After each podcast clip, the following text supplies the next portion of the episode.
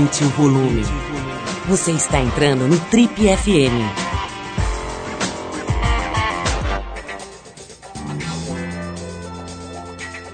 Hoje a gente faz aqui o nosso segundo programa especial de férias, relembrando algumas das entrevistas mais marcantes gravadas, feitas e transmitidas aqui em 2008. Bom, no segundo programa então de férias, o foco é cinema. Hoje você vai ouvir alguns trechos das entrevistas com duas figuras ímpares do cinema nacional. Alice Braga, que atuou em diversos filmes brasileiros importantes antes de iniciar uma carreira sólida no exterior, e também com o cineasta Fernando Meirelles, que dispensa apresentações, foi diretor de filmes como Cidade de Deus, Jardineiro Fiel e mais recentemente Ensaios sobre a Cegueira. É, antes de falar com essa dupla importante de jovens talentos aí do cinema brasileiro, a gente vai abrir com música. Como esse é o primeiro programa de 2009, a gente vai com uma canção para desejar a todos os ouvintes do Trip FM um ótimo ano. Vamos então de Peter Tosh e a faixa I'm the Toughest. E depois tem a Alice Braga com a gente por aqui. Peter Tosh para você.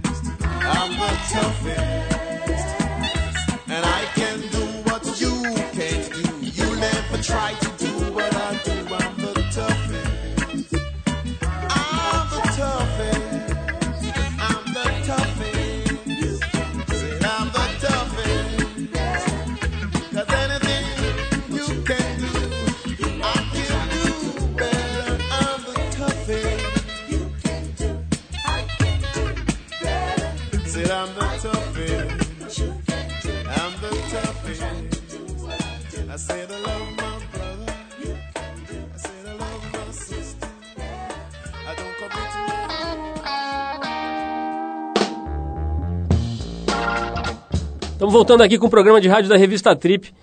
E como, como esse é o nosso segundo especial de férias, a gente está relembrando trechos dos programas mais marcantes de 2008. Hoje o assunto é cinema e nessa primeira parte do programa a gente relembra a conversa que a gente travou aqui com a atriz Alice Braga, que além de ter participado de muitos filmes brasileiros importantes, como por exemplo Cidade de Deus, nos últimos anos ela começou uma sólida carreira no exterior, já contracenou com Tom Cruise, com, enfim, com meio mundo, é, Will Smith, um monte de gente boa com quem ela já contracenou, ainda é super jovem, enfim.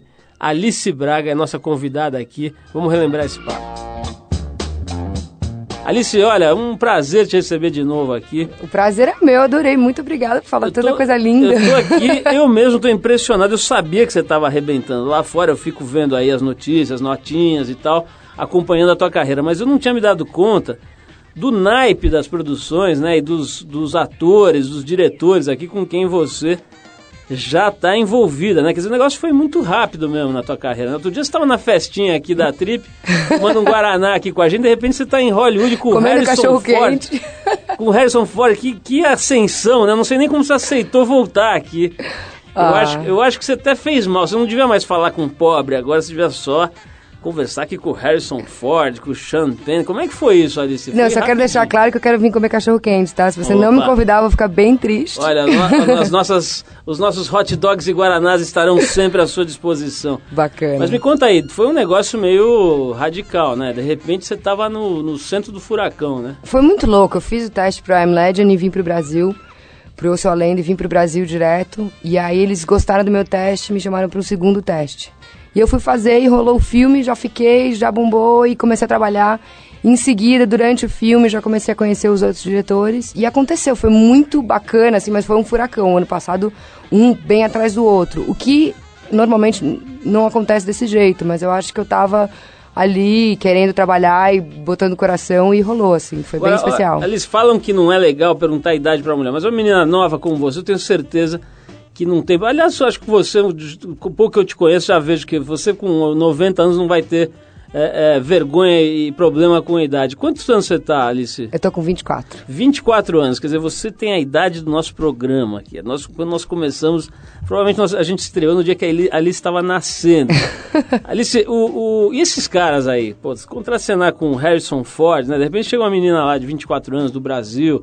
Tudo bem, fez Cidade de Deus, que, pô, já virou um filme que Claro. não há figura razoavelmente informada no planeta que não tenha, no mínimo, ouvido falar, né? Mas, de qualquer forma, você é uma estreante ali naquele cenário onde esses caras reinam, né? Sean Penn, pô, o cara é um, sei lá, o cara é um monstro já do cinema, né? Com uma postura política toda complexa, importante.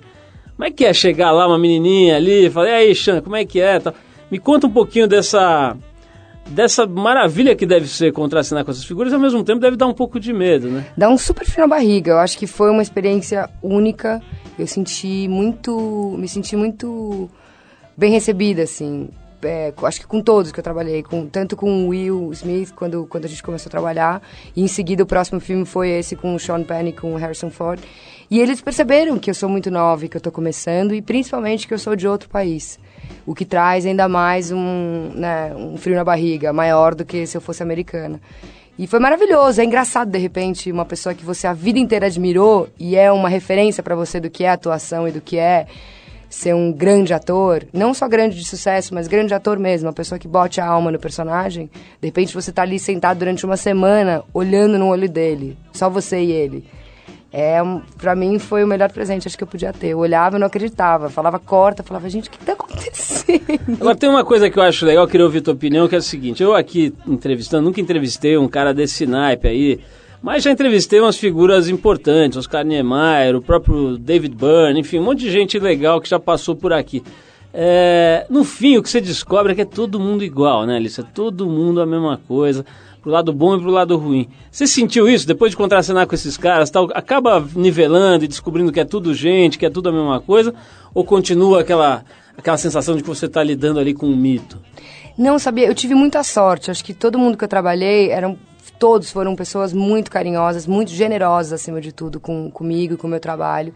Eu acho que você falou tudo. A gente cria aquele mito daquela pessoa que não existe, que parece que é de porcelana, porque é um sucesso tão grande, a coisa da mídia te afasta um pouco daquilo, vira uma coisa quase real. Mas quando você conhece, é gente como a gente, que se sentar aqui vai querer falar, vai querer interromper, vai querer dar risada. Eu acho que essas pessoas todas, cada uma teve sua particularidade, assim, que para mim eu fiquei admirada. Por exemplo, o Sean é um, é um, um homem super político. O Will é um cara super generoso que batalhou muito para estar onde ele está. O Jude Law é um cara super concentrado no trabalho. O Mark Ruffalo é um doce de pessoa, se apaixonou pelo Sérgio Sarlone, diretor de fotografia, ficou encantado com o Fernando, adorou o Brasil, fez milhões de amigos aqui, todos os assistentes de direção do filme adoram ele. Então são pessoas assim, gente como a gente, 100%. Isso, assim, dessas pessoas que eu conheci, eu não sei se ao longo da vida, nem, as, não, nem só os internacionais, mas os nacionais, ou assim, da onde seja, a gente sempre encontra as pessoas que às vezes bate, às vezes não, né? Agora, desses caras aí, desses figurões, algum você ficou amiga, teve um. Tem algum desses que você pode pegar o telefone agora e ligar, o cara vai te atender, ou fica assim uma coisa meio só de trabalho, mais fria? Como eu tava te falando, é tão engraçado, quando você fica muito tempo com, com a pessoa, você acaba ficando amigo. Alguns menos, outros mais, assim. Mas o Mark Ruffalo, eu acho que, acho que o jeito que ele é, todo mundo, inclusive qualquer um do Brasil, os assistentes de direção continuam em contato com ele por e-mail.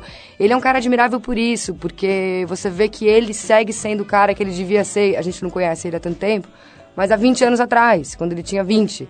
Sabe? É uma pessoa que manteve e quer manter essa tradição de ser quem ele é. Mas eu acho que todos eles, eles abrem essa porta, porque a gente como a gente, é muito especial. Então vamos ligar pro Champagne já? Ah, vamos ligar já! Fala aí, Sean! Ô, Alice, o, tem uma coisa que eu falei aqui no começo, que eu nem sabia, que está aqui na minha, na minha, no meu texto, aqui na ficha das suas informações, que é o fato de que você foi é, dirigida pelo Fernando Meirelles quando era menina num comercial, ou mais de um. É, rolou isso mesmo? Rolou, a gente fez um comercial de Intelig, e União, Açúcar União. E foi muito legal, porque na verdade, quando eu fiz com o Fernando, a gente fez um, um comercial um dia. E aí, deu uma semana, me ligaram de novo e falaram: Ah, então, vem filmar sem fazer o teste, porque o Fernando gostou de você e tá precisando de uma menina. Aí eu fui. E foi muito legal, porque conectou ali e eu já conheci o Fernando assim de um certo tempo, pela minha família, não era muito conhecida, mas já conhecia. Ele mas, virou um padrinho para mim, na pois é, verdade. Pois é, isso que eu queria saber, quer dizer, quando você foi aprovada para o papel que você fez brilhantemente. Eu não lembro o nome da garota do, do Cidade de Chama Deus. Angélica. Da Angélica. É, é, teve ligação com isso? Quer dizer, ele, ele lembrou desses filmes e te chamou por isso? E foi uma continuação dessa história? Foi muito engraçado. Ele estava fazendo teste com a atriz, ele não queria ninguém conhecido por dois motivos. Um, porque ele não queria ninguém conhecido no Cidade de Deus. E outra, porque um ator conhecido ali com os meninos, acho que ia acabar intimidando a relação, enfim, tudo mais. Aí ele me chamou, ele lembrou que ele tava procurando uma menina, ele lembrou de mim. E eu tava bem com a idade, eu tava com 18 no colégio. Foi engraçado, eu fui encontrar com ele depois do colégio, eu tava com cabelo na cintura e uma calça boca de sino. Aí ele falou, vai pro Rio conhecer os meninos. Aí eu fui, fiz um ensaio e tal, e aí rolou, assim, foi bem especial. A gente dá um break aqui no, nessa conversa boa com a Alice Braga para curtir mais uma música da nossa seleção. A gente vai com a banda Cake e a faixa Commissioning a Symphony in C. Depois do que a gente volta com a Alice Braga batendo mais um papo com a gente.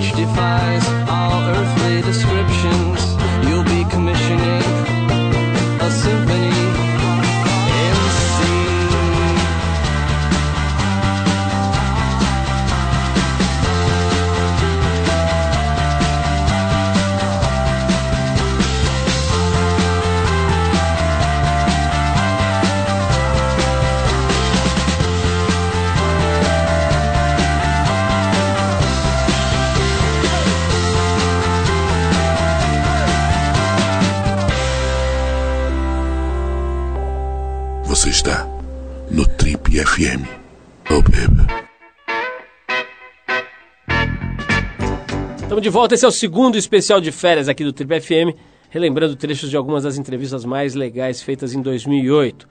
O tema de hoje é cinema e a gente volta agora para bater papo com Alice Braga. Ouve aí. Alice, outra coisa que também é interessante, acho que muita gente tem curiosidade, é o seguinte: você sendo bonita, nova, etc., acaba fazendo invariavelmente cenas de amor, de sexo, cenas sensuais e tal. Eu não sei, nesses filmes todos que você fez agora, ainda não vi, infelizmente ainda não vi nenhum, aí não tive a chance, mas. É, lembro que no Cidade de Baixo tem, no Cidade de Deus tem alguma coisa, no Cidade de Baixa tem bastante Tem coisa, bastante. né? É um papel bem forte e tal. E, pô, você, além de ser nova como pessoa, né, nova no- na arte aí, na- nas artes cênicas. E é complicado, chega, che- ou chega na hora baixo santo, não é você. Explica como é que é pra uma menina nova chegar lá e ficar pelada, fazer cena de amor, não sei o que, um monte de gente olhando. Claro. E nego falando em volta. Isso deve ser uma loucurinha, né? Como é que é? É engraçado, acho que é um, assim, Cidade Baixa foi um desafio pra mim, não só por isso, acho que o personagem tinha muita coisa, assim, interessante de desvendar e Claro. me desafiar pra fazer aquilo. Acho que a coisa da nudez, mais do que tudo, eu tento ao máximo me conectar com o que, que tá acontecendo naquele momento, e aí a partir disso entrar na história. Óbvio que a exposição é intimidante, mas a partir do momento que você confia no diretor e que você está aberto com a equipe, você sabe que a equipe vai te proteger, aí eu acho que você se abre, porque eu acredito muito, não, é, não sou eu, Alice, é o personagem que está ali. Tanto que com a Karina foi necessário tudo aquilo, porque eu não podia julgar ela, entendeu? Porque senão seria Alice sendo Pra Karina. quem não viu, era uma prostituta, É, né? exatamente. Que então, ficava entre dois caras ali, um filme ótimo. O, o- Alice, o tal do Will Smith, quando teve aqui, falou que estava completamente apaixonado por você, que queria passar a mansão dele pro seu nome, todos os colares que ele tem, joias, etc e tal. O cara é chavequeiro, dizem que é chavequeiro clássico, né? Genial. Quero saber se ele chavecou você muito ou pouco no- durante as filmagens. Ele chaveca todo mundo, desde o contra-regra no set até a mulher dele, né? Ele é, É. um cara encantador. Acho que é por isso que ele tem todo esse sucesso que ele tem, porque ele é muito carismático. E ele é uma pessoa muito generosa com todo mundo que tá em volta. Então, ele tem esse lado, assim, de vir pro Brasil e desde que a gente tava fazendo o filme, ele falava, eu quero fazer uma pré-estreia no Brasil e tal. Foi uma pena que não pude estar, porque eu tava fazendo um outro projeto que não me liberaram. Mas aí eu contei pra ele, ele falou, não, tudo bem, vamos te fazer presente e tal. Mas ele é assim mesmo, e o bacana é porque ele tem uma relação tão forte com a mulher dele, que ele faz essas brincadeiras, a mulher dele nem liga, porque ela sabe que ela tem dentro de casa, né? Ô, ô, Alice, essa- esses filmes, outra curiosidade que me, me deu aqui lendo essa coisa dos filmes lá fora, né? Eu vejo que os, ar- os artistas, os atores, eles têm publicists, eh, PR, tem uma equipe mesmo, né, que trabalha para buscar papéis, para divulgar e tal. Tem uma máquina que promove, não é que cai do céu tudo, né? Mesmo para os figurões, rola ali uma, uma indústria da promoção, de chavecar os roteiristas mais bacanas e, sei lá, os diretores, produtores e tal. Você tinha algum tipo de trabalho desse tipo ou foi tudo na estrela? Uma coisa foi engatando na outra ou você chegou a ter. eh, Você tem hoje uma maquininha que te dá um suporte ali? Não, hoje eu tenho pessoas que trabalham comigo que me ajudam a fazer o barco correr lá fora e tal, mas antes eu não tinha ninguém, até porque é muito caro. Assim, um publicista você paga por mês, então é uma grana absurda. Mas, é, na verdade, antes, até rolar o I'm Legend, até rolar os outros projetos, eu não tinha ninguém. A partir do momento que vai se formando essa estrutura, a indústria mesmo te pede isso, porque é o jeito que eles sabem trabalhar. Então tem pessoas que trabalham comigo e tal. A minha irmã aqui no Brasil cuida de mim, fica em contato com eles. Então é uma coisa assim bacana porque fica todo mundo em contato, fica uma coisa mais organizada. Mas antes eu não tinha ninguém. Porque não, se você não tem a estrutura, não tem por que ter. Mas é importante assim, porque é, são- é o que faz É assim que funciona. é assim que né? funciona lá, essa indústria te pede isso, porque é tudo muito organizado. Então, eles ficam agoniados se não tá organizado. Ô, Alice, o que, que você acha? Acho que você é muito nova, talvez, para pensar nesses assuntos, mas é um assunto que a própria TPM tem abordado com frequência, que é essa, uma espécie de esquizofrenia, de, de, de- de- não, é, não é esquizofrenia, mas assim, uma loucura, especialmente entre as mulheres, de querer se transformar, né? De querer se transformar em algo que de fato não é, ou, enfim, apelar para a plástica para qualquer coisa. Você pensa nisso? Como é que é a tua opinião sobre esse- essa mania de plástica aí? Eu, na verdade, assim, eu não julgo quem faz, porque eu acho que a pessoa tem que estar feliz. Acho que se fizer, fazer uma plástica traz a felicidade para ela, eu não julgo nem um pouco. Acho que tem que ser feito. No meu caso, eu não me vejo fazendo. Eu me vejo um pouco mais como Fernanda Montenegro, assim, que não, nunca fez nada, porque tá vivendo o momento dela e foi seguindo a vida dela e é isso aí, eu admiro muito a Fernandona por isso, assim, eu acho que o mais importante é estar feliz consigo mesmo. Se fazer plástica vai te deixar mais feliz, eu dou o maior apoio. Se a minha irmã virar pra mim e falar, eu quero fazer plástica amanhã porque eu não tô feliz, falar, é isso que você quer? É isso que eu quero, então bora lá. Eu acho que pra Sônia foi esse, essa coisa que pra ela, que se ela foi feliz com isso, pra mim, eu tava feliz por ela. Alice, vamos ao que interessa. Fale-me sobre os seus dólares. Eu soube que você está muito rico. Cheia de diamantes, de Eu Will soube Smith. que você anda em cane de vestido longo e, sa- e sandálias de ouro na mão e distribui moedas de prata para as pessoas que passam em cane. É, fala pra mim, você está conseguindo já juntar uma verba boa ou ainda não é bem assim? Não é que você chega lá, faz esses filmes e os caras pagam aqueles cachês? Porque você sabe, né? A imprensa divulga essas- esses cachês milionários. Porra, o Stallone vai fazer um filme novo por 400 trilhões e tal. Como é que é pra você? Quer dizer, chega lá, rola uma grana bem legal, ou mais ou menos, ou quando está começando, é igual em todo mundo, os caras te abrem espaço, mas não, não dão dinheiro. Conta um pouquinho esse lado aí, material. É totalmente isso, assim, acho que é o bem que você falou, acho que é igual no mundo inteiro, quando está começando, é passo a passo. Eu, assim, óbvio, ganhei bem porque eu trabalhei muito esse ano, mas ganhei bem no sentido porque eu trabalhei muito, não que eu ganhei bem por cada projeto. Eu acho que é, é igual no mundo inteiro. Quando está começando, as pessoas querem ver o seu trabalho e tal. Ainda mais que eu não sou famosa, então eu não vendo filme. Todo mundo que eu trabalhei ganhou muita grana porque eles já são famosos e tal, e, e a indústria e tudo mais. Eles ajudam a vender o projeto. Meu nome não tem esse valor. Ainda. E- Obrigada. Estamos trabalhando para isso, exatamente. Mas, é, mas eu posso dizer que eu fiquei muito feliz esse ano porque eu trabalhei muito para para conseguir guardar meu dinheirinho, para agora não ter nenhum projeto ainda em vista e estar organizando minha vida para poder fazer o filme do Marco Rica que eu vou fazer, para poder ficar tranquilo, investir em coisas que eu quero fazer, fazer os cursos que eu quero fazer e viver minha vida bem, ajudar minha família, fazer o, que eu precisar fazer. Alice, falando em subindo pelas paredes, você me deu um gancho excelente, que é o seguinte. Eu, quero, vou te fazer a mesma pergunta que eu fiz para Bruna Lombardi recentemente. Você é do tipo namoradeira que fica com um monte de cara... Porque assim, normal isso pra uma menina nova. Uma menina nova, hoje em dia, pelo menos pelo que eu vejo aí, nos meus, nos meus levantamentos antropológicos, deixo que bem absurdo! claro. Deixo bem claro que faço levantamentos científicos eu vejo que a mulherada tá realmente atacando, né? O negócio é impressionante. Eu quero saber se você é uma menina namoradeira ou é uma moça caseira. Olha, eu vou dizer que esse último ano eu fiquei trabalhando tanto que eu fiquei muito caseira. Quando eu cheguei em casa de volta ao Brasil, meus amigos reclamaram muito. Não eu tava mente que o nariz cresce depois vai precisar fazer Ivo Pitangui, hein? Não, eu tô brincando. verdade? Eu sempre fui muito baladeira, mas baladeira assim, de encontrar os amigos e papear a noite inteira. Eu sempre fui da, da, da balada com os amigos. Eu gosto muito de falar. Vocês estão ouvindo, devem estar percebendo que eu não consigo parar. Mas é, um pouco isso, assim, eu sou. Mas quando, por exemplo, com os projetos, rolou uma responsabilidade, uma oportunidade tão grande pra mim que eu realmente quis Mergulha, né? Mergulhar Mas sempre e- tem uma folguinha ali que eu, Eu vou no sei. cinema. Sou Eu tô- santa. Eu tô, eu tô me controlando pra não baixar o Mauri Júnior e falar assim, Alice, e o coração? Eu adoro quando ele faz isso. Bom, essa foi a nossa conversa com a Alice Braga, atriz, essa figura encantadora aí que você conheceu melhor.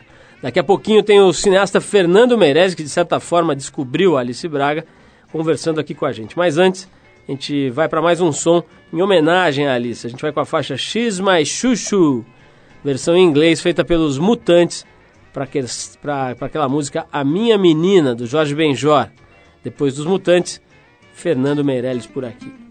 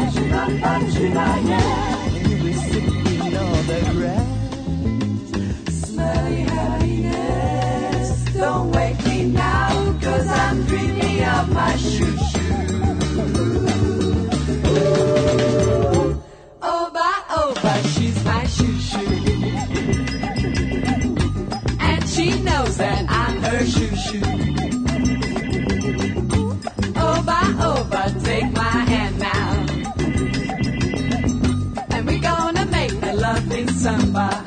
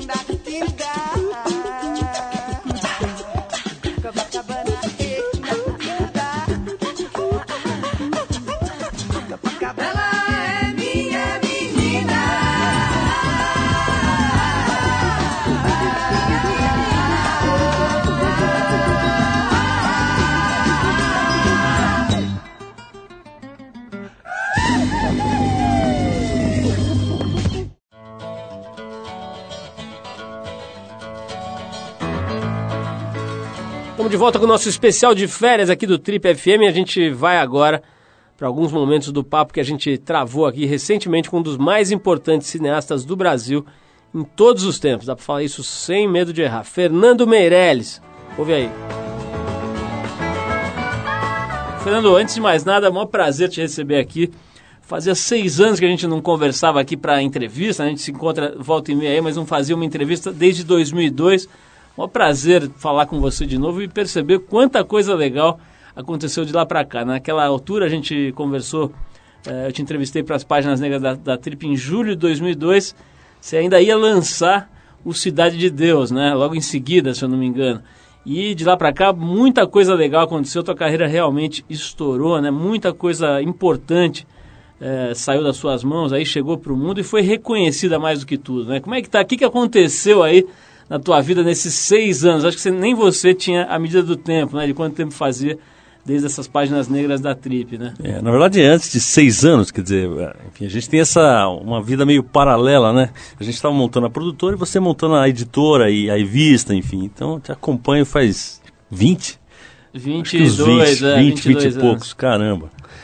Então, nesse, depois desses seis anos de, de, de que lancei Cidade, lancei o Jardineiro, estou sempre fazendo televisão, intercalando filmes com televisão, e estou lançando agora, dia 12 de setembro, um ensaio sobre a cegueira, que é o último longa baseado no livro Romance do Saramago. Enquanto eu estou fazendo o lançamento, eu estou ao mesmo tempo filmando uma minissérie para a Globo chamada Som e Fúria. É isso que eu estou fazendo. Fernando, eu vou falar primeiro sobre o filme, né? Eu tenho lido bastante, pô, você me, honrou aí com esse comentário de que acompanha o nosso trabalho, eu também estou ligado no seu faz um tempão, né? E, e agora, mais recentemente, tenho prestado atenção na movimenta- movimentação em torno desse filme. A gente até entrevistou recentemente aqui a Alice Braga, falou sobre isso. É, parece que, pelo, pelo que eu li aí na- na- na- nos artigos e entrevistas que fizeram com você recentemente, tem uma história do filme nunca acabar, né? Parece que você está sempre dando uma mexidinha. Parece que um ano atrás você considerava o filme acabado e de lá para cá um monte de coisa foi alterada. É isso mesmo? Que essa obra, se bobear, ela nunca fica pronta? Eu acho que com filme, pelo menos a minha experiência é sempre assim. Eu, eu nunca. Quer dizer, o filme acaba a hora que o produtor fala, agora chega, tem que lançar e, e a data é hoje, não é amanhã. E aí eles fecham. Porque eu acho que a gente vai mudando. Então, cada vez que eu assisto o, o- filme, quer dizer, um dia tá ótimo, saio à noite feliz. Assisto no dia seguinte já não tá bom, alguma coisa pega tal. E é um processo que nunca acaba. Nesse ensaio sobre a cegueira, acho que foram 14 versões de montagem, o que não é muito estranho, quer dizer, é, é um, é um processo normal. Mas eu nunca, nunca, nunca sinto que eu acabei, que está tudo ali e tal. E, e o que eu faço então é nunca mais assistir os filmes, quer dizer, eu nunca mais vi Cidade de Deus, nunca mais assisti Jardineiro, e eu acho que eu já vi a última sessão do ensaio sobre a cegueira duas semanas atrás, e provavelmente daqui uns 20, 25 anos, se eu estiver vivo, sabe-se lá. Fernando, esse, episódio na, da, daquela sessão em que o Saramago assistiu o filme foi muito comentado, foi muito falado, né? E, e, e tem até uma imagem de você beijando a carequinha dele ali e ele emocionadíssimo, chorando. Fala um pouquinho da, dessa, dessa experiência, né? É realmente uma, uma situação única, assim, quer dizer, você interpretar a obra de um cara dessa estatura, digamos assim, intelectual, né? Já é um negócio cheio de riscos, cheio de, de demanda uma coragem enorme e tudo.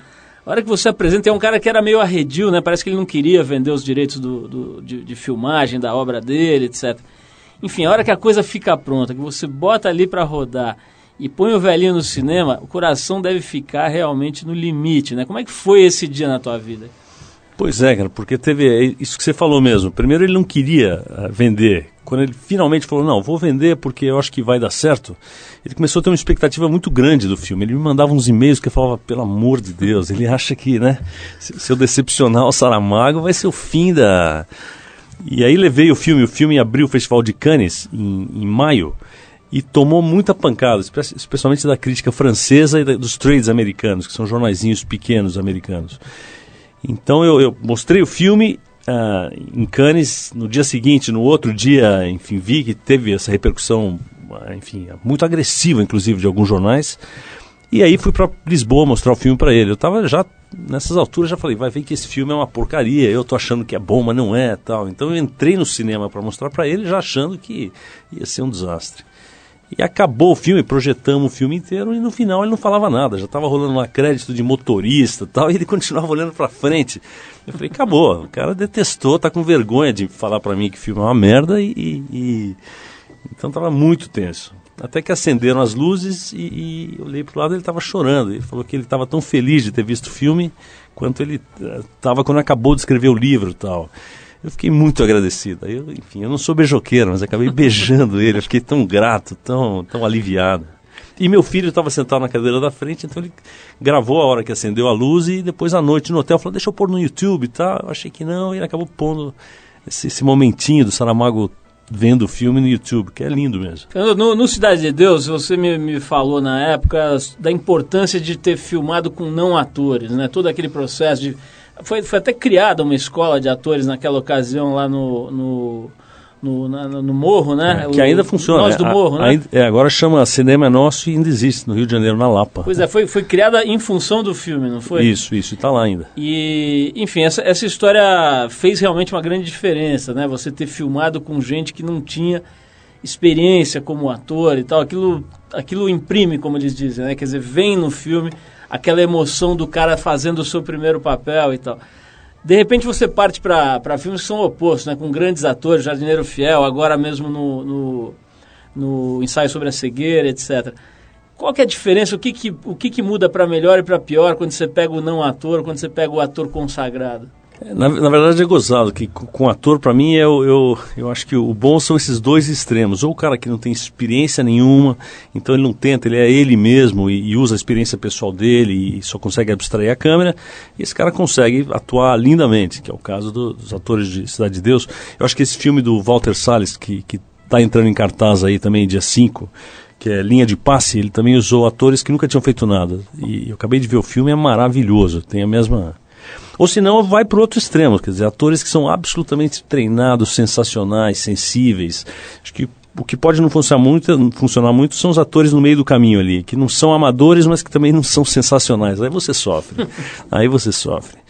Mas para mim foi um enorme prazer trabalhar com esses atores como a Julianne Moore, o Mark Ruffalo. O, o- É impressionante, cara. Os caras pegam o texto e, e uma cena que você acha que está mais ou menos, que a hora que o cara fala da vida aquilo, é, uma, é um prazer assistir esses caras. Às vezes eu repito o take, você vai lá, filma, roda, ação tal, e corta. A hora que corta, é tão prazeroso, muitas vezes, não é uma vez ou duas, é o tempo inteiro. Fala, vamos fazer mais uma, é só para olhar, porque já está feito. Só para ter o prazer de assistir o cara fazer de novo a cena, que é tão bom. Esse é o programa de rádio da revista Trip e a gente faz uma pausa agora com o Fernando Meirelles para ouvir mais uma música. A gente separou aqui uma do Kinks. A faixa é You Really Got Me, do álbum The Kinks de 64. Depois deles, Fernando Meirelles volta para cá.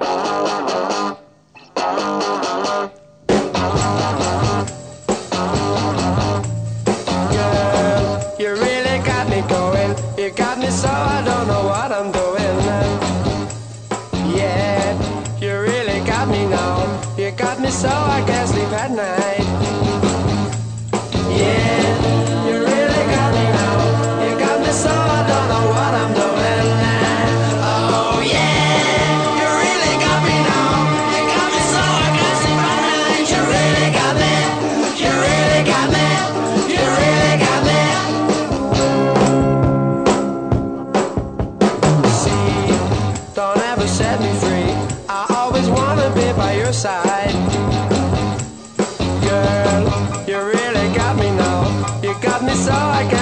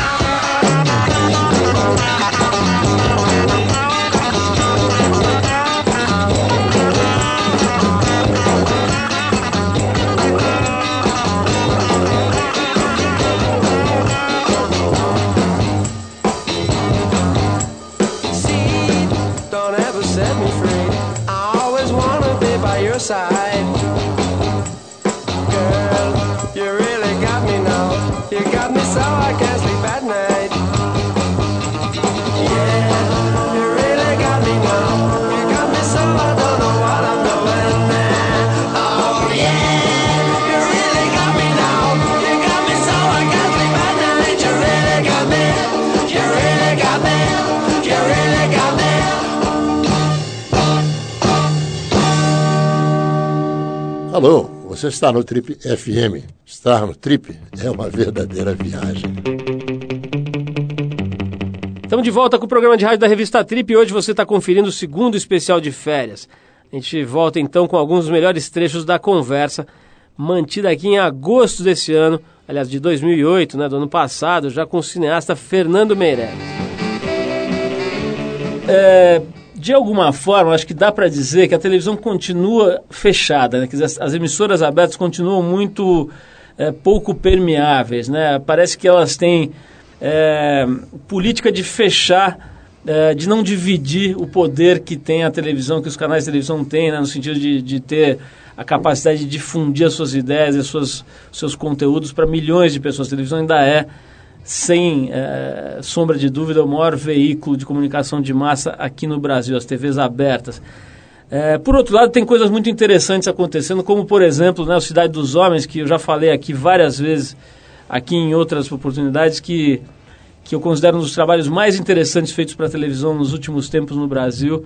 Uma série absolutamente fantástica, gostosa de assistir, que abre o mundo da periferia brasileira para o outro lado do, do país conhecer, sem aquela caracterização excessivamente agressiva ou dramática demais ou, ou irreal, enfim.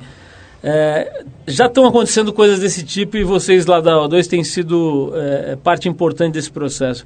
Como é que é a tua análise? Quer dizer, as TVs abertas estão acordando para a produção independente ou ainda é uma coisa para poucos? Quer dizer, você agora já consagrado, Paulo Morelli também e alguns outros é, é, grandes nomes conseguem isso, mas ainda a coisa continua meio fechada. Como é que você vê isso? É, na verdade, assim, eu acho que o mercado para a produção independente nunca teve tão bem. Porque agora as TVs a cabo, elas, têm, elas podem usar um dinheiro de, de uma parte do, do, imposto que elas pagam sobre remessa de lucro para produzir programas no Brasil. Então todas elas estão usando isso. A, a HBO está fazendo a, séries brasileiras, a Fox está fazendo, enfim, todo mundo. Então tem muito mercado para produção independente. As TVs abertas eu acho que, que sempre foram um pouco mais resistentes, mas eu não tenho dúvida que, que agora vão começar a abrir. E eu sei que a Globo, assim, nessa, nessas últimas duas semanas, eles têm feito reuniões uh, pensando em realmente não é assim abrir um pouquinho, é, é mudar a política, realmente começar a investir em produção independente. No momento agora, a O2, a minha produtora, está tá filmando, e eu estou dirigindo uma parte dele, uma minissérie, que é a primeira minissérie que a Globo uh, produz independentemente. É uma minissérie chamada Som e Fúria, que vai ao ar em fevereiro. A gente está filmando até outubro. E parece que eles estão muito satisfeitos com essa experiência e, e, e vão começar a abrir bem mais agora para a produção independente. A Regina Casé faz todos os programas dela independentemente, enfim. O Jorge Furtado, no Sul, faz programas independentes para a Globo e manda também. Eu acho que é um mercado que só... só e é bom para a emissora, porque eles têm uma estrutura muito cara, muito grande. E agora, com muitas mídias, muitas emissoras, muito, com internet, eles estão perdendo receita. Eles precisam baratear a operação dele. Então vai inexorável que vai aumentar o mercado.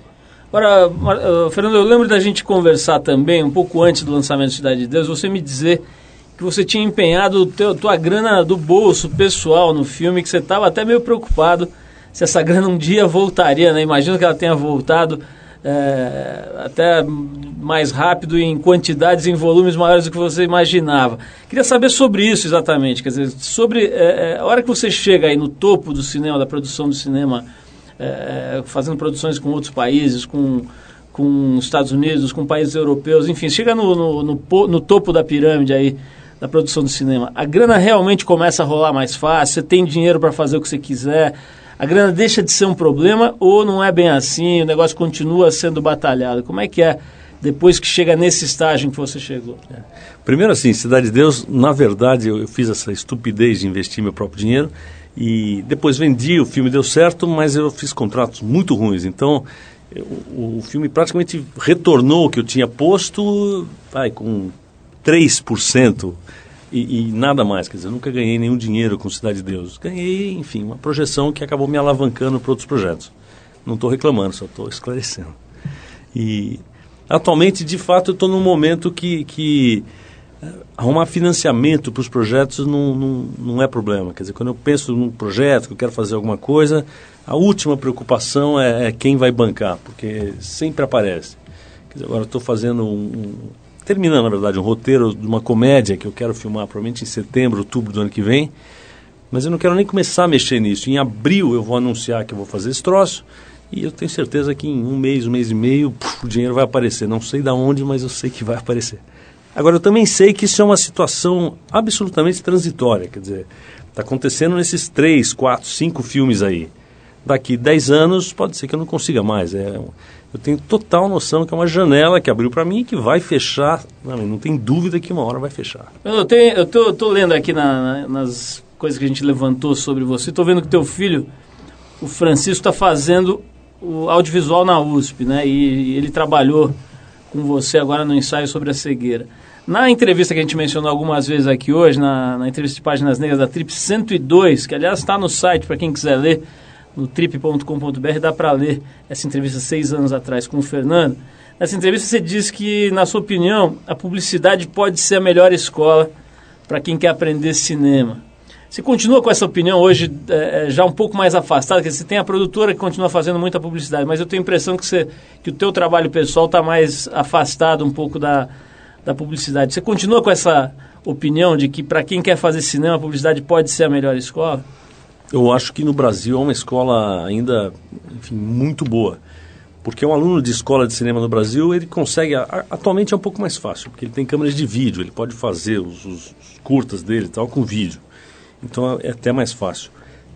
Mas se você faz publicidade, você tem verba e você tem equipamento e equipe, equipe boa, profissional, equipamento bom, diretores de arte bom, você tem uma estrutura.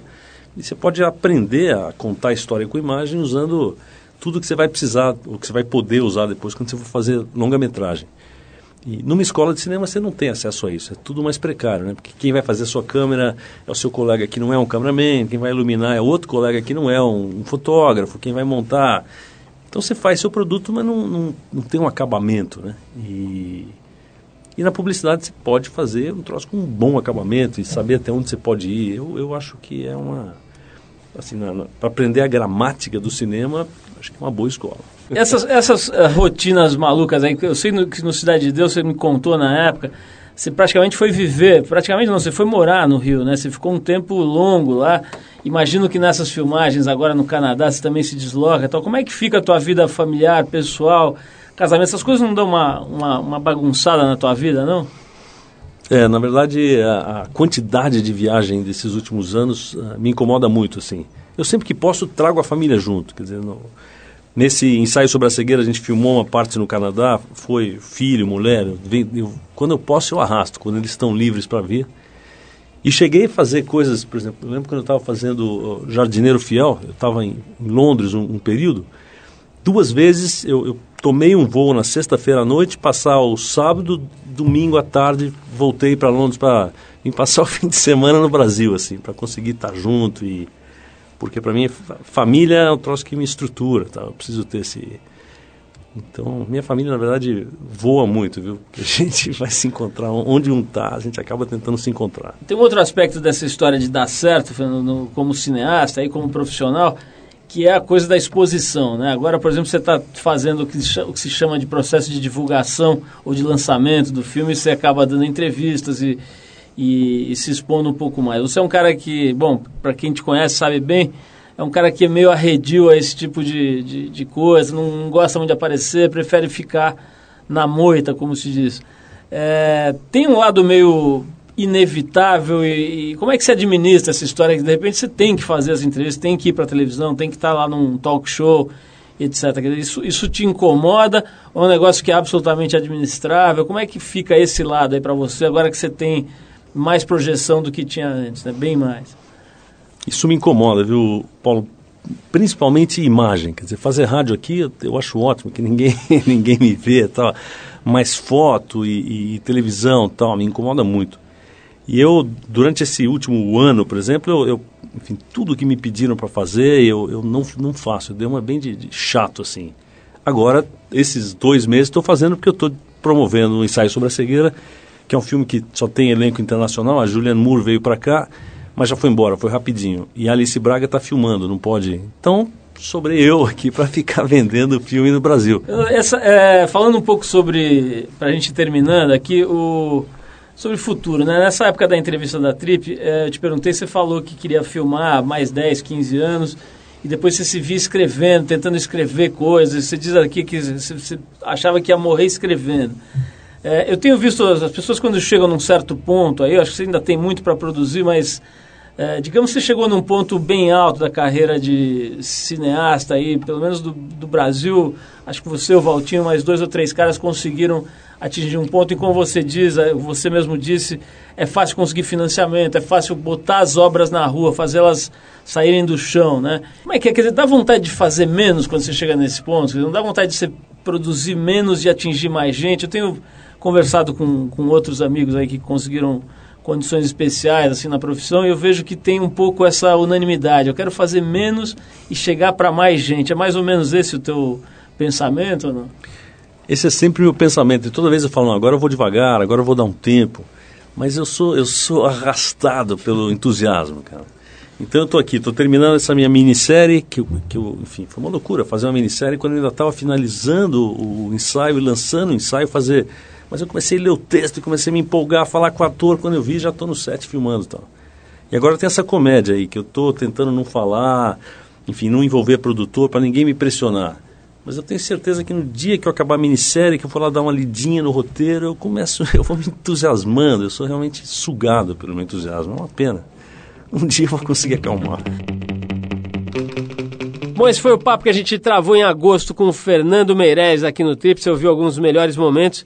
E a gente encerra essa entrevista com o Fernando com uma música em homenagem a ele. Nem Vem Que Não Tem, escrita pelo Carlos Imperial, interpretada por Wilson Simonal e que está presente na trilha sonora do filme Cidade de Deus, filme do, do próprio Fernando. Depois de Nem Vem Que Não Tem, a gente volta com as dicas para o seu fim de semana no Boletim do Fim. Vamos lá, Simonal. Vamos voltar a pilantrar. Deixa comigo, uma musiquinha pra machucar os corações. Nem vem que não tem, nem vem de garfo que hoje é dia de sopa. Esquenta o ferro, passa minha roupa. Eu nesse embalo vou botar pra quebrar. Sacudim, sacundá, sacudim, gundim, gundá. Nem vem que não tem, nem vem de escada que o incêndio é no porão. Tira o tamanho, tem sinteco no chão. Nesse embalo vou botar pra quebrar.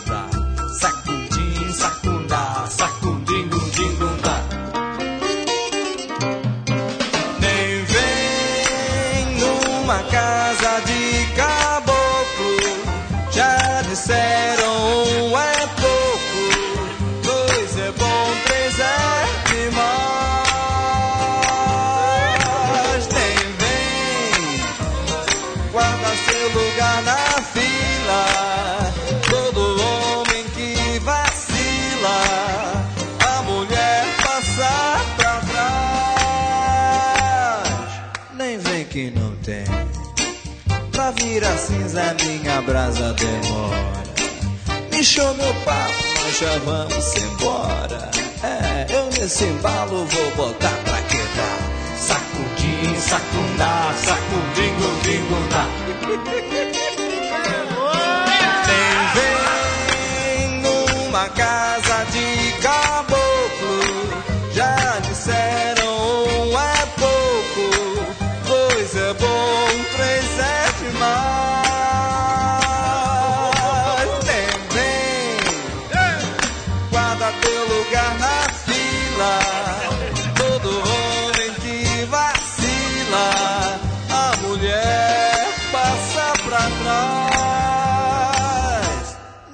que não tem.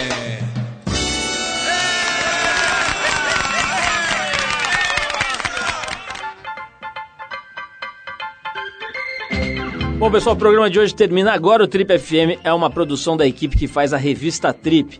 A apresentação é de Paulo Lima, participação excepcional de Arthur Veríssimo, coordenação de Endrigo Kiribras, produção e edição Alexandre Potashev, trabalhos técnicos Marco Pauliello. Para falar com a gente, é só escrever para radio@trip.com.br ou então, se você quiser entrar no nosso site, vai lá no tripfm.com.br. Lá, além de poder dar sugestões de músicas e de convidados, você vai encontrar um arquivo bem interessante com os nossos programas em diversas épocas aqui, os mais recentes, os mais antigos, para você ouvir ou para baixar no seu tocador de MP3. Na semana que vem a gente volta nesse mesmo horário com mais um Trip FM por aqui. Abração e até lá.